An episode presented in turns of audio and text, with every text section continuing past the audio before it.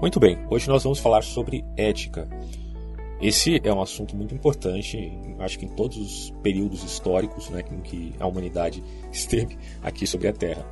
Né? Porque pensar ética significa também pensar, de certo modo, costume. O próprio termo ética ele deriva né, é, de, um, de uma apreensão, obviamente, de um verbete, de um termo grego, que significa costume.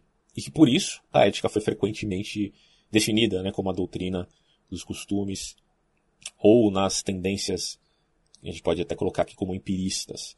Então eu vou tratar desse assunto é, baseado no estudo do historiador da filosofia Ferrater Mora. Então acompanhem comigo aí. Essa é uma elaboração muito interessante para a gente ter um, um, panorama geral né, da tradição filosófica a esse respeito, ou referente a este conceito. A distinção aristotélica entre as virtudes éticas indica que o termo ético é tomado primeiramente apenas em um sentido de adjetivo. Trata-se de saber se uma ação, uma qualidade, uma virtude ou um modo de ser são ou não são éticos, tá? Tem a obra de Aristóteles aí, Ética Nicômaco. Bom, as virtudes éticas são para Aristóteles as que se desenvolvem na prática e se encaminham para a consecução de um fim, enquanto as dianoéticas são as virtudes propriamente intelectuais. Certo?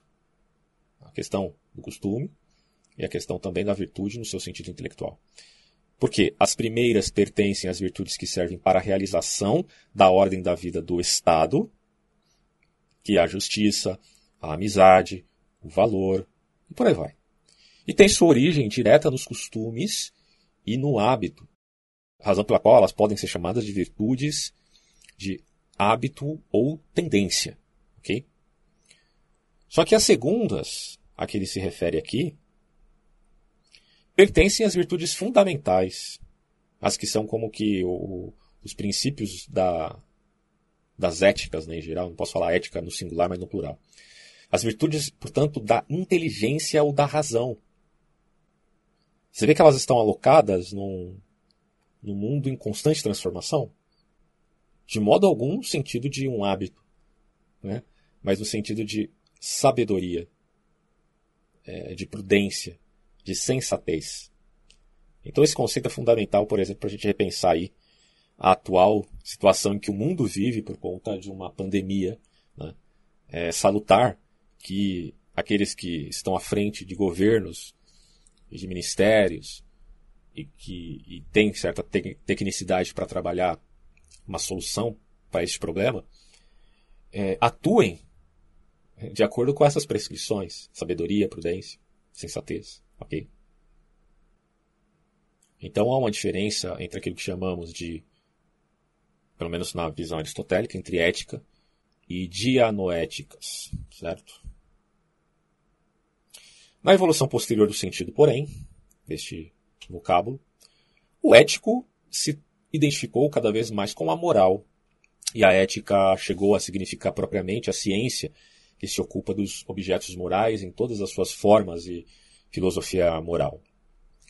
Antes de descrever os problemas fundamentais da ética, como se apresentam aí na tradição filosófica, ou melhor, né, na filosofia contemporânea, trataremos aqui, dirá Ferrater Mora, brevemente, da história da ética e das posições capitais adotadas ao longo ah, deste período, deste caminhar, né? dessas transformações e conceituações. Antes de mais nada, deve-se advertir que a história da ética como disciplina filosófica é mais limitada no tempo e no material tratado do que a história das ideias morais da humanidade.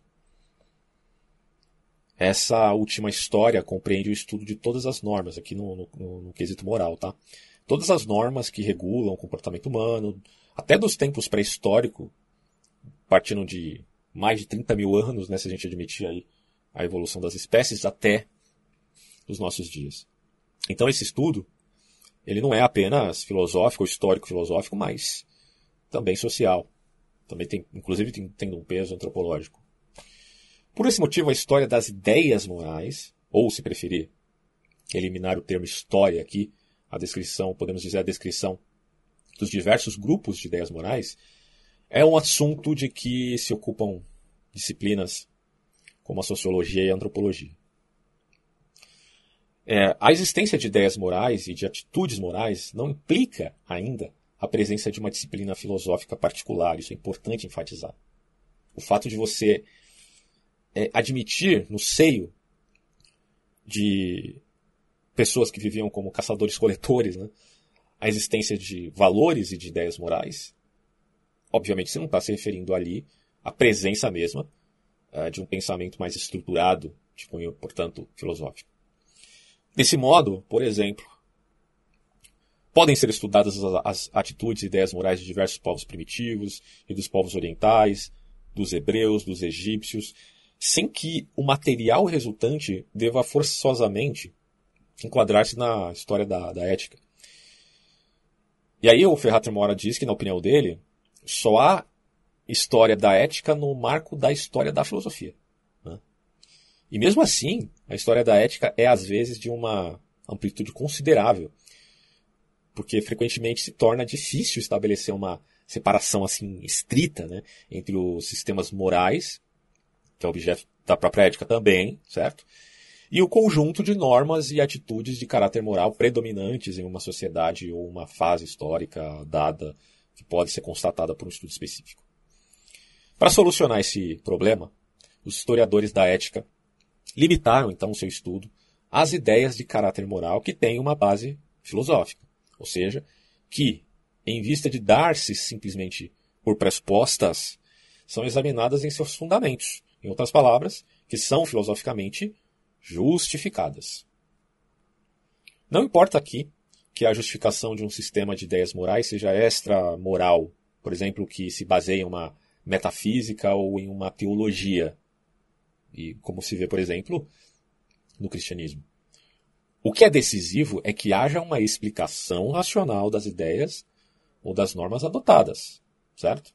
Por isso que implica a filosofia, porque a filosofia adentra a, a essas normas para explicar o porquê delas.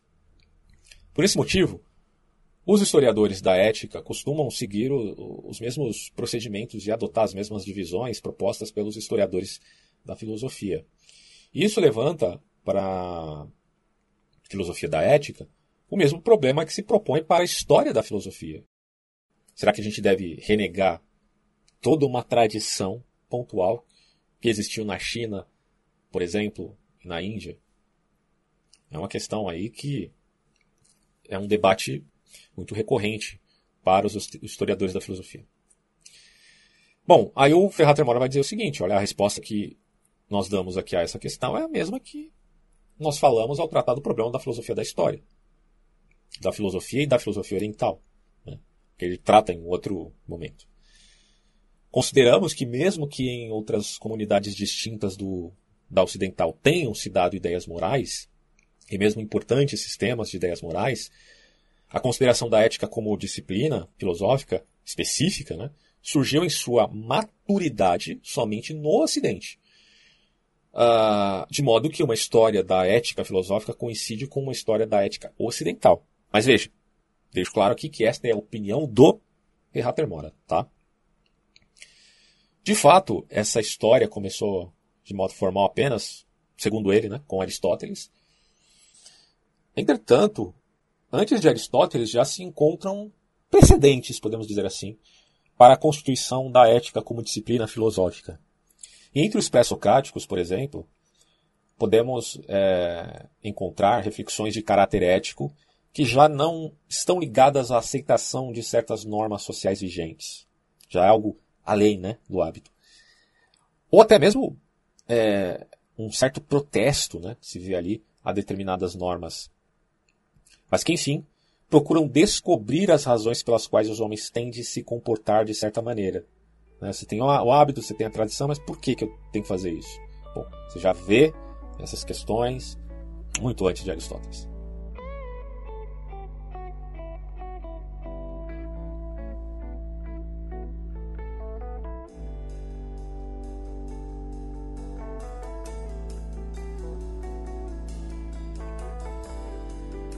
Só que aí ele enfatiza né, que, além dos pré-socráticos, a maior ênfase será dada com Sócrates e Platão, porque afinal de contas eles vieram antes de Aristóteles. Mas enfim, muitos autores consideram o próprio Sócrates o fundador de uma reflexão ética autônoma. E se a gente lê as obras de Platão, a gente vê isso claramente. Embora reconhecendo que esta não teria sido possível sem um sistema de ideias morais dentro dos quais vivia o filósofo e especialmente sem a, as questões suscitadas acerca delas pelos sofistas, né? Porque aí há a apreensão da dialética socrática para chegar a determinada uh, conexão com ética. Bom, ao considerar o problema ético individual com o problema filosófico central, o Sócrates ele pareceu centrar toda a reflexão filosófica na ética. Né? E o Platão, ele trabalhou em um sentido parecido, até porque a gente conhece Sócrates mais pelo próprio Platão mesmo, mas dá para fazer ali uma diferenciação entre os dois ainda. Mas enfim. É... E ele trabalha essa, essa questão nos primeiros, uh, nas primeiras obras, antes de examinar a ideia do bem, de subordinar, por assim dizer, a ética à metafísica, que invariavelmente ocorre ali em Platão. Quanto a Aristóteles, ele não apenas fundou a ética como disciplina filosófica, tá? Como além disso, ele estabeleceu a maior parte dos problemas que depois ocuparam a atenção dos filósofos morais, que é a relação entre as normas e os bens, ou a relação entre a ética individual e a ética social. A classificação precedida pela platônica, né, a classificação das virtudes, também o exame da relação entre a vida teórica e a vida prática, e por aí vai. Né? O Aristóteles ele delineou né? E deu forma a essa disciplina, invariavelmente. E depois de Aristóteles, muitas escolas filosóficas, como os cínicos, os serenaicos e, em parte, os, os estoicos, né, que são muito famosos no quesito ético, ocuparam-se principalmente em escrutar os fundamentos da vida moral a partir do ponto de vista filosófico os pensadores pós-Aristóteles, que eram depois, é, ocuparam-se especialmente da questão magna da relação entre a existência teórica e a prática, com uma frequência a estabelecer, ainda que por meio de considerações teóricas, o primado da última sobre a primeira, ou seja, da prática sobre a teórica. E foi comum a muitas escolas da época, como ocorreu com os estoicos a tentativa de descobrir um fundamento da ética da, na, na própria natureza. E por esse motivo, muitas correntes éticas da, da época estoica podem ser qualificadas de naturalistas, levando-se em consideração que o termo naturalismo não deve ser entendido, veja bem, no mesmo sentido que ganhou na época moderna. Tá? A gente está falando naturalismo no sentido da antiguidade. E não, é, e não no sentido da modernidade, né? Porque seja na antiguidade ou na Idade Média, o conceito de natureza era diferente da de natureza no sentido científico ou mesmo cientificista, certo? Importante dizer isso. Também foi comum a maior parte dessas escolas manifestar os dois traços seguintes. Veja só. Primeiro, considerar a ética como ética dos bens, ou seja, estabelecer uma hierarquia de bens concretos aos quais os homens aspiram e pelos quais se mede a moralidade de seus atos. Beleza? E em segundo lugar, buscar a tranquilidade do ânimo, que segundo alguns, principalmente os estoicos, se encontra na impassibilidade, ou seja, é, na diminuição das paixões.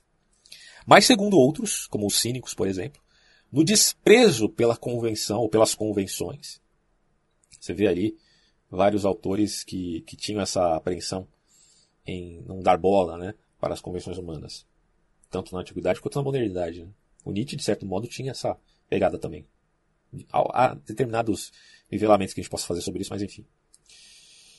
É, e segundo outros autores, como os epicuristas, então ele está fazendo aqui uma referência primeiro aos estoicos, que eram a favor da impassibilidade, depois os cínicos, que desprezavam as convenções, e os epicuristas, né, que enfatizavam prazer moderado, ou melhor, o equilíbrio racional entre as paixões e a sua satisfação. Né? Alguns chamarão epicuristas de hedonistas, é, mas, de novo, a gente não pode entender hedonista no epicurismo como se fosse um, um estardalhaço na modernidade, né, é, que extrapola é, esse conceito apenas em vícios. Muito pelo contrário, o epicurismo jamais está falando de vício. Ele está dizendo que o prazer depende justamente de você uh, fazer um equilíbrio entre paixão e satisfação. Né? Como você vai degustar um vinho? Uh, não é se viciando no vinho, mas é degustando o vinho. Tá? É engraçado que, se você pensar bem e pegar alguns estudos sobre uh, dopamina, né, que é um neurotransmissor, conceito, claro, já adaptado na modernidade, você vai perceber que níveis muito altos de dopamina por conta de determinadas práticas, exige de você que você tenha sempre muito mais dessas práticas para um maior nível de dopamina, o que implica dizer que se uma coisa te causa prazer num determinado momento, se você a repete de maneira cíclica e constante, você acaba perdendo o prazer. É, é uma coisa até irônica, né? Muito interessante isso. Ou seja, o vício, por mais que ele apareça algo bom de início, que é por conta do prazer, obviamente, Uh, ele exigirá de você que você sempre tenha práticas cada vez mais elevadas, mais elevadas, mais elevadas, ao ponto de chegar num nível que você não terá mais prazer e precisa fazer coisas terríveis para alcançá-lo. Daí o fato de que a moderação dá mais prazer, no ponto de vista epicurista, do que o vício. Né? Uh, bom, isso tem respaldo na ciência moderna. E pouca gente parece se dar conta de algo tão óbvio. Né? É muito interessante repensar esses conceitos. Né? Mas enfim, continuemos aqui. O auge do neoplatonismo e o aparecimento do cristianismo modificaram substancialmente muitas das ideias éticas anteriores. Por um lado, os neoplatônicos tenderam a edificar a ética seguindo o fio da teoria platônica das ideias, mesmo sendo verdade que em alguns autores como Plotino, a ética platônica apresenta-se misturada com ideias morais aristotélicas e também com, com particularidades né, históricas. Há uma mistura de Plotino, em, em Plotino de certos valores além dos platônicos, aristotélicos e estoicos. Por outro lado, os pensadores cristãos tiveram, ao, mesmo, ao menos no, no seu início ali, né, uma dupla atitude diante da ética. Em um sentido, eles absorveram o ético no religioso. E depois nasceu uma tendência a edificar o tipo de ética heterônoma, ou, mais propriamente, teônoma. O que isso significa? É simples. A que fundamenta em Deus o princípio ou os princípios da moral. Tá? É, podemos falar aqui de lei moral, alguns autores vão falar de lei moral divina, lei moral natural e lei moral positiva, enfim, né? lei positiva melhor. Bom, em outro sentido, em contrapartida, os cristãos aproveitaram muito das ideias da ética grega, principalmente as platônicas e estoicas, de tal modo que partes da ética, tais como a doutrina das virtudes e a sua classificação inseriram-se quase por completo no corpo da ética cristã. Né? É, a gente tem que admitir que o cristianismo ele, é, ele não teve só um sincretismo com valores pagãos, no sentido de se atribuir certas práticas, né? uh, ou admissão de uh, estética pagã, como a alusão a determinados ícones e estátuas, como se vê no catolicismo romano, ou festas né, que eram pagãs e se tornaram cristãs. Isso aí é só a parte, podemos dizer, estética. Mas também a apreensão sincrética de valores filosóficos que foram muito repensados por diversos autores e que, de certo modo, sendo bom, né, pelo menos na visão dos padres, é, foi admitido no seio do cristianismo invariavelmente. Foi muito comum adotarem-se certas normas éticas de algumas escolas como a estoica, negando seus fundamentos naturalistas, claro, e suprimindo as porções, é, por exemplo, a justificação do suicídio, né, que tinha no, no estoicismo, que obviamente o cristianismo não ia admitir. E incorporáveis, portanto, com as ideias morais cristãs. Aquilo que é bom, a gente incorpora. Aquilo que é ruim, como nessa história de suicídio, deixa para lá. Tem que notar aqui uma certa sensatez, né? Tem muita gente que critica esses tais sincretismos, mas a gente tem que admitir que quem os repensou foi sensato, assim, até certo ponto. Né? Por que, que eu tenho que jogar tudo fora né, desses povos que se diz pagãos?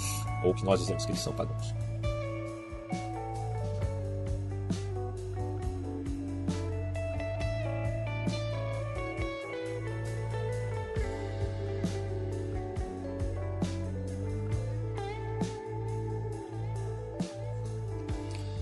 Bom, à medida que o pensamento grego ele foi sendo acolhido né, dentro do pensamento cristão, destacaram-se ali certos fundamentos que, no fim, eram comuns a ambos.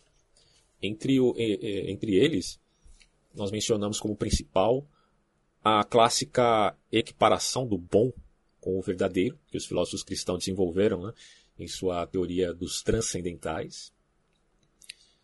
É um conceito que o próprio Ferrater aborda aqui nessa obra, mas a gente não vai falar disso agora. Tá?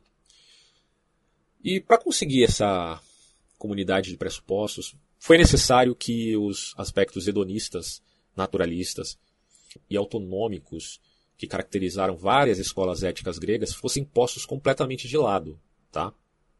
Alguns pressupostos, como a gente já entendeu aqui.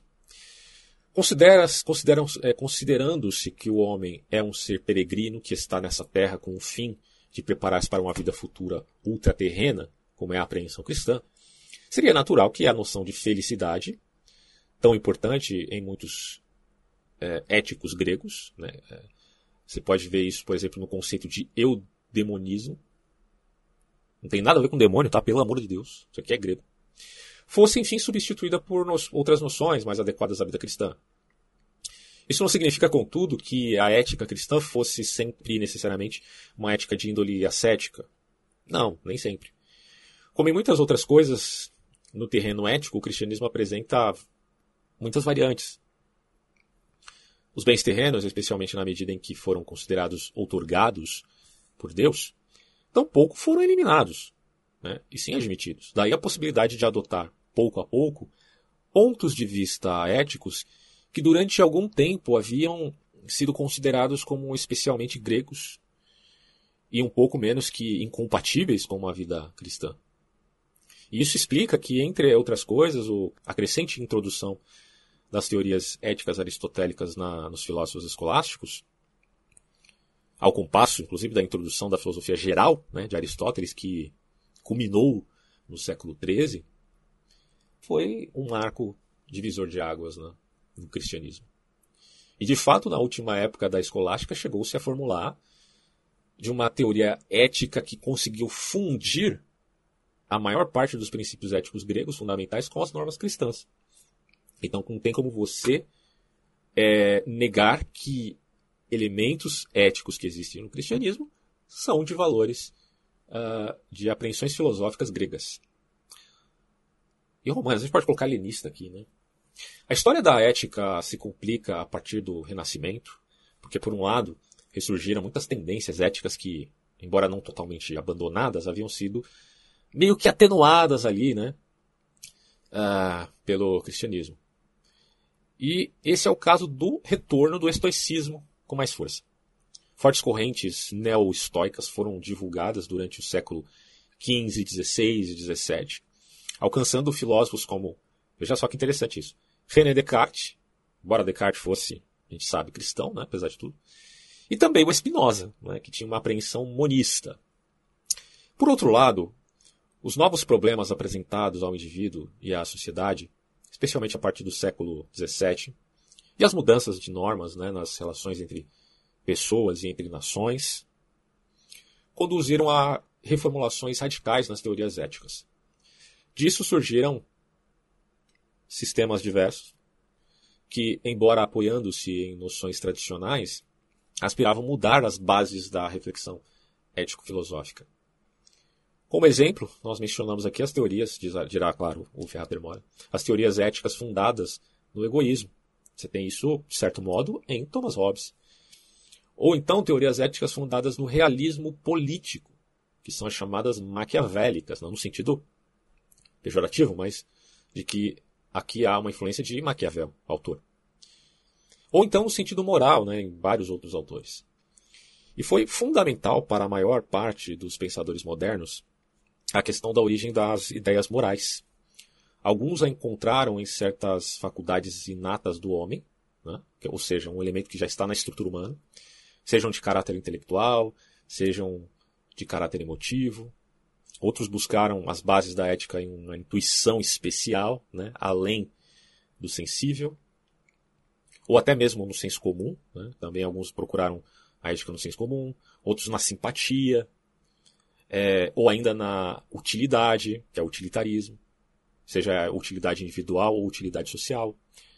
e outros chamaram atenção para o papel que a sociedade desempenha na formação dos conceitos éticos. E finalmente alguns insistiram em que o fundamento último da ética continua sendo a crença religiosa ou a dogmática é, religiosa. As questões da liberdade e da vontade em face do determinismo da natureza, que esse determinismo, quando a gente olha lá para esse período iluminista, né, você entende que tem elementos mecanicistas, e isso é muito problemático hoje, né, porque a gente já não admite mais esses conceitos, mas enfim. É, do determinismo da natureza, da relação entre lei moral e lei da natureza e outras questões análogas, predominaram durante os séculos 17 e 18. Então, século 17 e 18, o iluminismo via a ética vinculada a esses valores de lei moral, de lei da, de lei da natureza e de certo apreensão mecanicista. Formaram-se assim diversas correntes éticas que receberam os nomes de naturalismo, egoísmo, associacionismo, intuicionismo e por aí vai. A ética experimentou uma mudança radical, você vê aqui, ó, com a filosofia do Kant. Como expusemos acima, ele vai dizer aqui as partes onde fora abordado em sua obra essas apreensões. O Kant rejeitou qualquer ética dos bens, tá? e procurou fundamentar em seu lugar uma ética formal, ou seja, autônoma.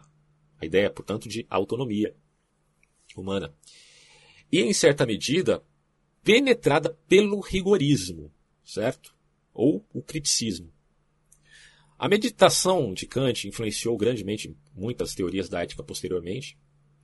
É verdade que ao longo do século XIX, outras correntes além da kantiana e da que foi desenvolvida pelo idealismo, é, idealismo alemão, foram dominantes também. Então teve várias, né? Do idealismo alemão você tem especificamente, por exemplo, o Fichte, né, que teve influência de Kant, mas que, claro, como um idealista foi além disso. E aí o Ferrater dirá, mencionamos entre elas a prossecução dos, das correntes adscritas à filosofia do senso comum, a tendência a examinar as questões éticas a partir do ponto de vista psicológico, é, ou então o desenvolvimento do utilitarismo, né, que é o, o, que se vê ali em vários autores. Você tem o, também o intuicionismo inglês, o evolucionismo ético, a tese da diferença absoluta entre a ética e a religião, e por aí vai. O evolucionismo ético, particularmente, ele meio que renovou o naturalismo ético, que já existia, obviamente. Né? E aí ele acrescenta um aspecto dinâmico que esse antigo naturalismo não conhecia, mas, claro, com as bases desse antigo naturalismo. Disso surgiram mudanças revolucionárias nas concepções éticas, que terminaram, uh, como ocorreu em Nietzsche, com esforços para introduzir uma inversão, digamos assim, uma inversão completa em todas as tábuas de valores. E essas inversões não aparecem só em Nietzsche, aparecem em Marx, através, aparecem em Kierkegaard, aparecem em vários autores. Claro que cada um ao seu modo, lembremos, né? não dá para achar que esses autores são iguais, de modo algum. Uma consequência disso foi a adoção de pontos de vista axiológicos que haviam sido pouco visados pelos autores anteriores. Então, a fundamentação da ética em uma explícita teoria dos valores, posição defendida por vários uh, teóricos, né? E várias teorias éticas em geral, né, contemporâneas, também veio por outros caminhos. Bom, como reação contra o formalismo e o rigorismo kantianos, é, que foram demasiadamente interpretadas ao pé da letra, autores como Brentano tentaram edificar uma ética que fosse ao mesmo tempo material e rigorosa e que não dependesse, veja, de um sistema de bens que fosse arbitrariamente selecionado ou considerado como estabelecido pela sociedade ou como conhecido de um modo imediato e evidente, ou fundado em uma heteronomia. E a partir de então, o que acontece é que a ética entrou em uma fase muito ativa de seu desenvolvimento. Isso de tal modo que se tornou difícil apresentar um quadro da ética contemporânea a partir do ponto de vista das diversas escolas né, que existem. E é mais plausível fazer uma breve descrição dos problemas fundamentais da ética e das principais soluções propostas para resolvê-los, do que, enfim, falar de especificamente de cada escola de pensamento. E aí o Ferrater vai, vai é, examinar aqui quatro desses problemas, que são os seguintes. o da essência da ética, o da origem da ética, o do objetivo, ou a teleologia, ou finalismo da ética, e o da linguagem ética. Saca? Quatro pontos aí que você tem que guardar. Essência da ética, origem. Qual que é a essência da ética? É? Qual que é a origem da ética? Qual que é o objetivo final da ética? E, e como lidar com uma linguagem ética? São esses os problemas. Vamos lá. No que diz respeito à questão da essência da ética, há duas concepções antitéticas, tá? que podem ser designadas pelos nomes de ética formal e da ética material. Lembramos de Aristóteles, matéria e forma. Uh, são oposições que podem ser sintetizadas, enfim. Mas o fato é que nenhuma delas aqui aparece naturalmente é, em toda a sua pureza, né?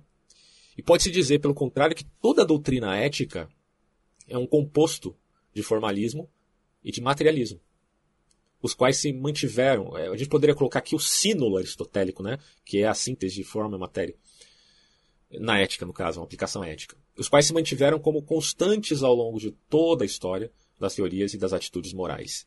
Contudo, o predomínio do elemento formal na filosofia prática do Kant seus imperativos categóricos e hipotéticos, e do elemento material em quase todos os demais tipos de ética, levou a contrapor o kantismo ao resto das doutrinas morais e apresentá-lo como uma das primeiras tentativas, relativamente, consideremos aqui, né, bem-sucedidas, para estabelecer o, aquele a priori tão fundamental na moral que todo mundo precisa. Né?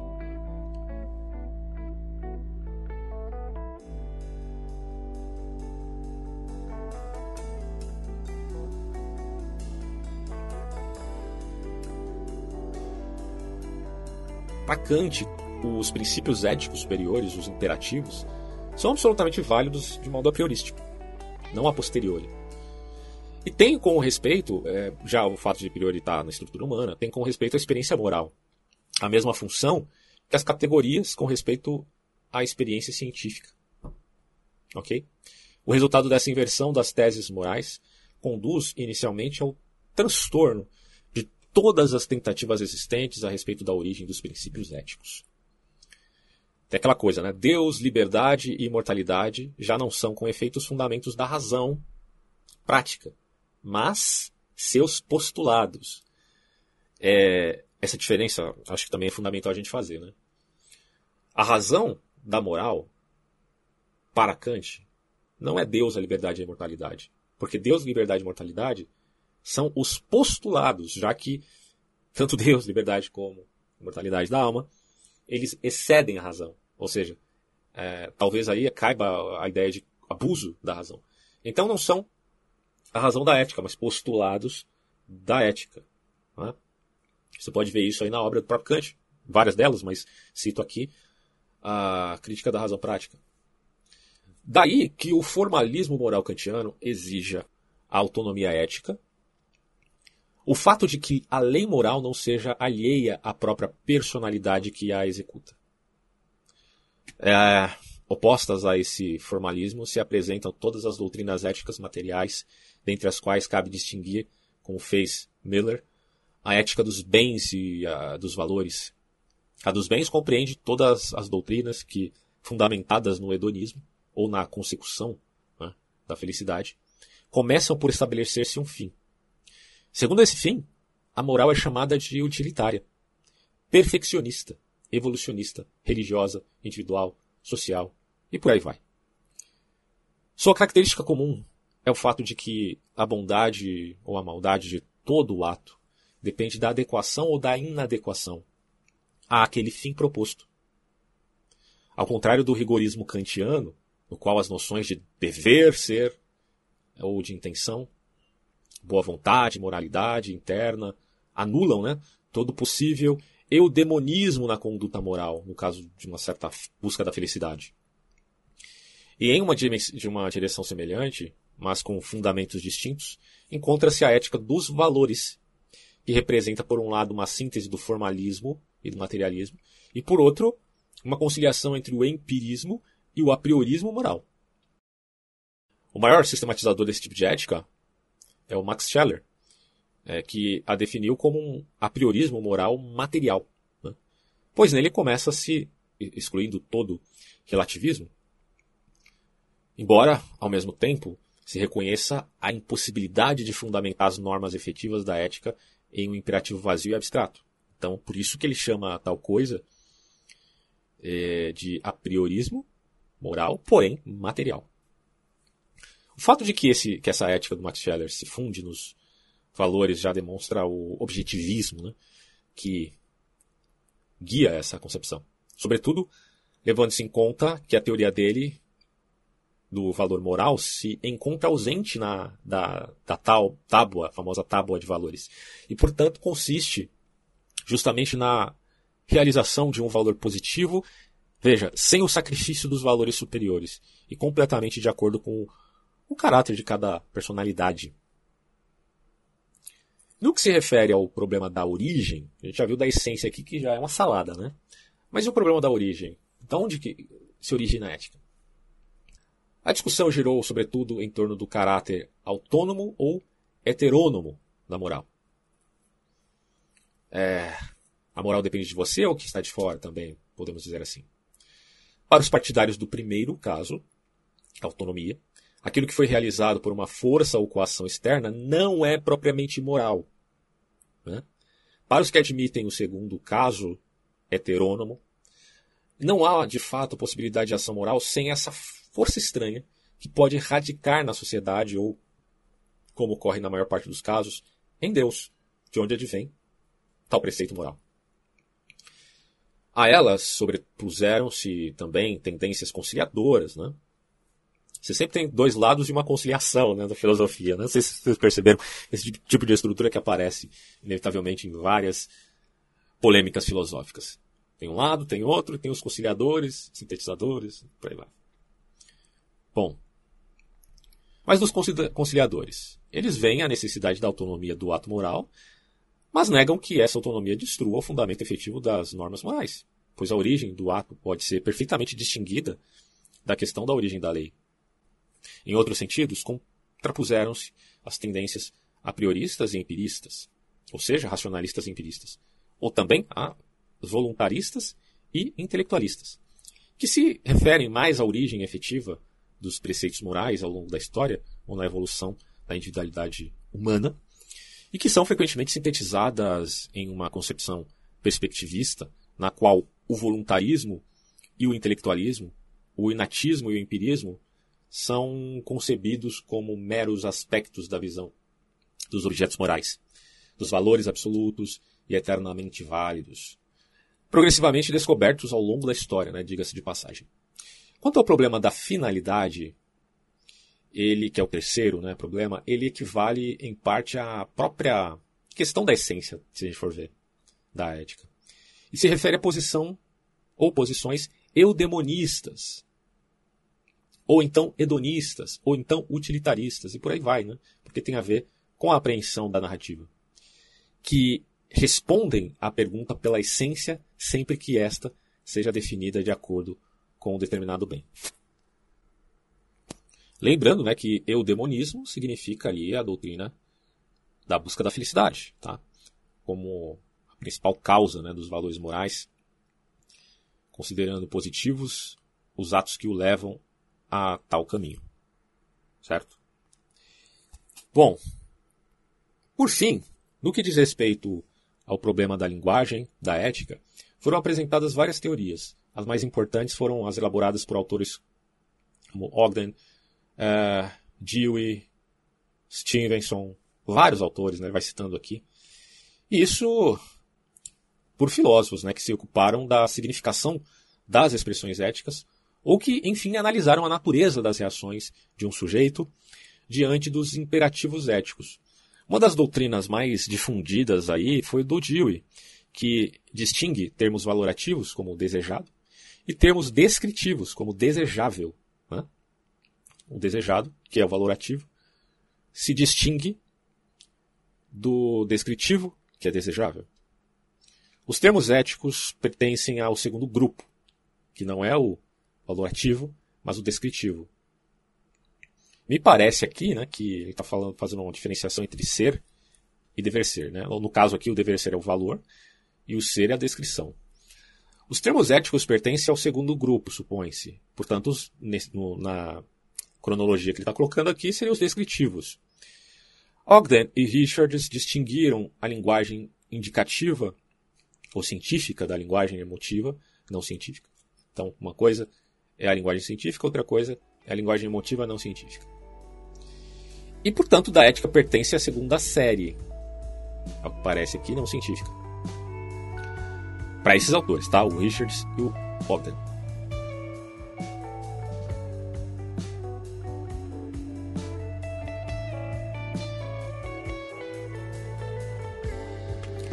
A chamada análise emotiva na ética foi defendida por Carnap, dentre outros.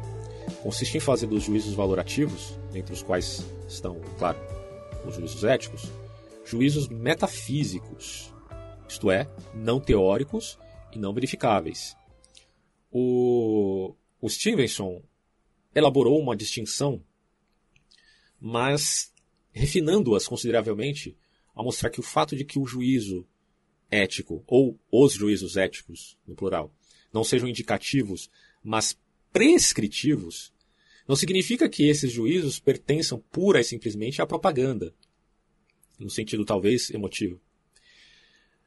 Depois, as análises de Perry eh, estão dentro da, do marco de uma ética normativa, que pretende ser ao mesmo tempo uma ciência natural. Outros autores examinaram, sobretudo, os usos da, dos termos éticos e axiológicos, mostrando que, mesmo estando todos eles no âmbito de uma linguagem prescritiva, não se pode simplesmente confundir imperativos e juízos de valor e imperativos singulares e universais, ou juízos de valor moral e não moral. É, comum a todas essas pesquisas é o fato de que se reconheceu que há uma linguagem própria da ética, que essa linguagem é de natureza prescritiva, tá? Que se expressa mediante mandatos ou mediante juízos de valor, e que não é possível, em geral, um estudo da ética sem um prévio estudo da sua linguagem. Veja que prescrição ele é diferente de descrição. Portanto, prescrição seria ordem, uma norma, né, um preceito, uma regra e por aí vai. Bom, sobre o quarto problema, a linguagem da ética foi objeto de numerosas pesquisas, especialmente, embora não exclusivamente, né, por parte de filósofos de orientação analítica e não continental, como se vê aí também como outra ala né, da grande divisão entre filosofias. Algumas dessas pesquisas estiveram ligadas ao desenvolvimento de certos tipos de ética, Desenvolvimento esse unido à formulação de regra de índole metaética. É comum a tais investigações o estudo do tipo de termo e, em geral, do vocabulário utilizado na ética, ou mais precisamente a chamada linguagem moral. Uma das teses mais conhecidas é a de Moore, que destaca que, os termo, que o termo bom e também o mal, né, embora ele se interessasse pouco por esse último aqui, que é o mal, é, não é definível mediante outros termos que possam ser declarados sinônimos, já que se isso ocorresse, o enunciado A é bom seria analítico. Então, definir bom mediante outro termo supostamente sinônimo é cometer a falácia naturalista. Tem que pensar muito isso aqui, cara. Mas enfim. A palavra bom não é, nesse sentido, um predicado natural, uma qualidade. Uma concepção que, durante algum tempo, esteve em voga, foi a que levou Ogden e Richards, já citados antes, a distinguir linguagem indicativa ou declarativa de linguagem não indicativa e não declarativa. Mediante esta última expressam-se, inclusive, atitudes e reações. O Dewey distinguiu termos valorativos como desejado e termos descritivos como desejável. A gente já viu isso, né? Uh, mas aqui dentro da linguagem é válido é, referir-se a isso. Vários positivistas também, positivistas lógicos, destacaram que os enunciados em que figuram termos morais não são nem tautológicos, circulares, tá? nem verificáveis, e, portanto, carecem propriamente de significação. Em todo caso, não podem ser forjados critérios de significado para tais termos.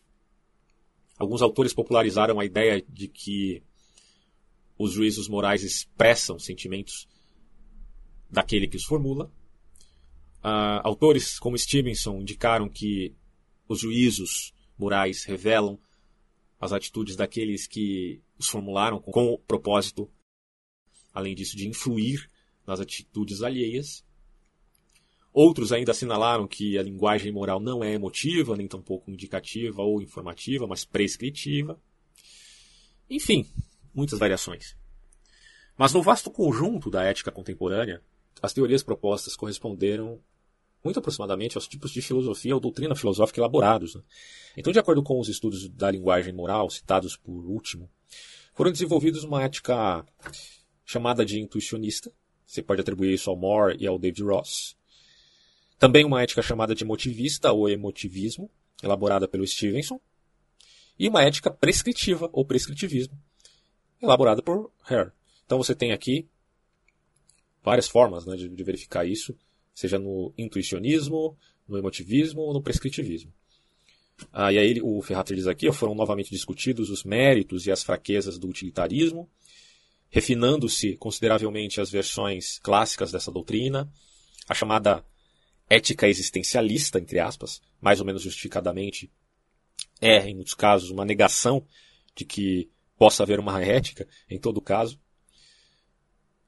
mas não parece haver aqui possibilidade de formular normas morais objetivas fundadas em Deus, na sociedade, na natureza, ou em um suposto reino objetivo de valores ou normas. De modo que o único imperativo aqui nesse, nessa concepção de ética existencialista parece ser o de que cada um tem de decidir por si mesmo, em vista de sua própria e intransferível né, situação concreta, o que vai fazer ou o que vai ser. É, é uma liberdade da condição do, da consciência que flui para fora na linguagem sartriana. Né? Eu sou aquilo que eu faço com que as coisas fazem de mim, uma coisa mais ou menos assim. Né? Todas essas formas de teoria ética e de não teoria ética, se dissermos que a ética existencialista é uma negação da possibilidade de uma ética fechada, empacotada, são em geral individualistas. É interessante notar isso, né? com exceção possivelmente do utilitarismo, né? que, em via de um bem maior, pode sacrificar o indivíduo. O que não significa que os outros, entre aspas aqui, ou a sociedade, não sejam levados em conta também no utilitarismo, ao fim e ao cabo. Né?